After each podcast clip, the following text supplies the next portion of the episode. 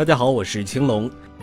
根据世界贸易组织 WTO 规定，东南亚一些国家，比如孟加拉、印度，作为欠发达成员国家，可以获得对发达国家医药产品和临床数据专利保护的豁免，可生产任意款世界新药的仿制药。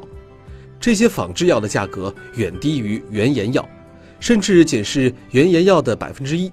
对此，有人可能对仿制药的质量表示了怀疑，毕竟一分钱一分货。仿制药为什么价格这么低呢？仿制药得益于 WTO 的规定，只要西方国家昂贵药品一经上市，一些不发达国家的制药企业就可以在本国专利法保护下仿制同类产品。仿制药既不用巨额的研发，也不用大力做市场推广，成本大大减少，价格自然便宜。这么便宜的仿制药真的可靠吗？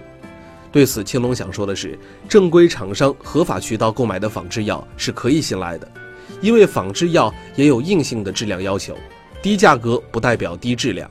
一款仿制药想要审批通过，必须满足以下六个条件：一、含有和原研药相同的活性成分，非活性成分可以不同；二、在强度、剂型和给药途径上保持一致；三、有相同的使用说明；四、生物等效性；五、满足同一批对同一性、强度、纯度和质量的要求；六。满足与原研药相同的产品制造规范，执行同样严格的标准。不过从质量上说，仿制药还是与原研药有区别的。第一，原研药的含量更准确，辅料和成分配伍更科学。